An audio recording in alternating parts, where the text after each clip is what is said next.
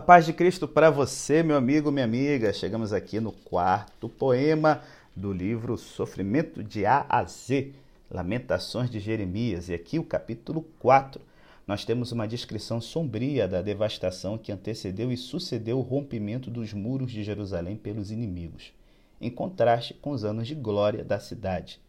Deus castigou com justiça os pecados terríveis de seu povo e o julgamento foi inevitável. Bom, se por um lado, gente, Lamentações é uma imersão no sofrimento humano, por outro lado, é um encontro com a ira de Deus. Em todos os lamentos há referências à ira de Deus. E quando chegamos à última linha do livro, encontramos Jeremias dirigindo-se a Deus sem rodeios. Leva-nos de volta para ti, Senhor. Estamos prontos para voltar. Dá-nos um novo início, a não ser que tenha mais volta e não nos queiras, não nos queira mais e a sua fúria não tenha fim. Mas, pastor, que está citando aí o final do livro aqui com o capítulo 4? É simples. Jeremias lidou com a ira de Deus de um modo próprio dos relacionamentos íntimos, em oração. A oração é a melhor reação ao sofrimento. Na oração, a ira de Deus não é maquiada com sentimentalismo barato e nem exposta com cinismo. Pelo contrário, ela é tomada como uma alavanca que destrava a porta da redenção.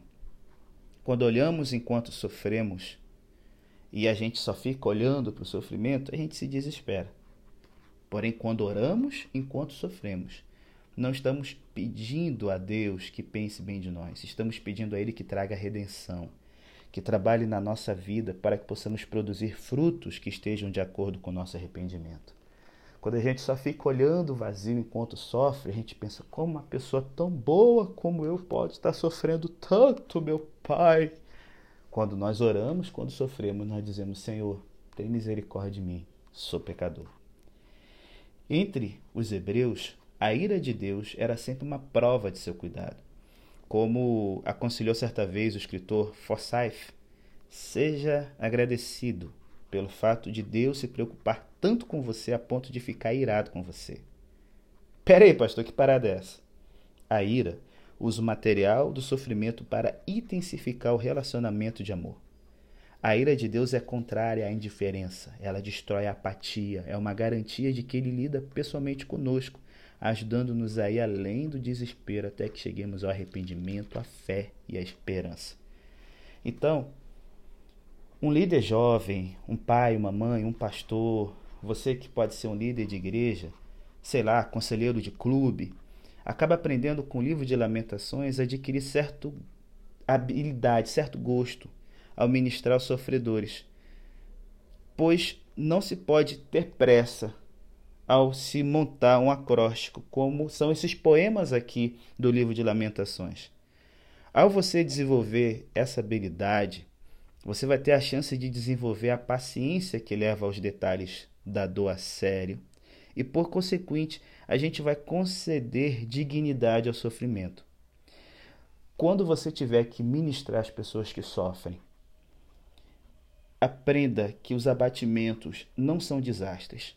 Quando você se sentir abatido, se lembre disso por esse motivo, o cristão ele não entra em pânico diante das grandes devastações. Ele chora, ele sofre, ele fica irado, ele fica atordoado, mas ele não entra em pânico, ele não dá um tiro na cabeça. Por quê? Não se pode ter pressa para ver a cura. Em Lamentações, aqui, o sofrimento não é uma desventura a ser evitada, mas um difícil processo de cura a ser aceito. Os pecados que podem paralisar uma pessoa são tratados de modo que Deus possa restaurar a integridade na nossa vida. Por isso aqui esses poemas usam aqui o acróstico. Cada verso começa com a letra do alfabeto hebraico em sequência. Por quê? Ele quer assegurar-se de que nada vai ficar de fora. As repetições aqui não ultrapassam o limite estabelecido. Se o mal tem um começo, a letra A, também terá um fim, vai ser a letra Z. O alfabeto hebraico tem apenas 22 letras, diferente do nosso português. Depois de usar todas, você pode voltar ao início e começar outra vez. Mas depois de fazer isso algumas vezes, chegará à conclusão de que tudo que você tinha que escrever e falar está coberto. Toda aflição profunda, doença, ferida ou perda, quando acontece, dá a impressão de que não acabará nunca e que só piorará com o passar do tempo. Mas de fato não é assim, gente. Há tanto a cura quanto a morte. E então verá o tempo em que ou a vida acaba ou o sofrimento chega ao fim. Se a vida acaba, é morrendo que se ressuscita para a vida eterna. Se o sofrimento chega ao fim, a misericórdia se renovou mais uma vez a tristeza e o sofrimento, meu brother, me assistem, não são eternos. O que são eternos são o amor e a misericórdia de Deus, que finalmente se renovam cada manhã. Amém. Pense nisso. Que Deus te abençoe e até amanhã, se Ele quiser.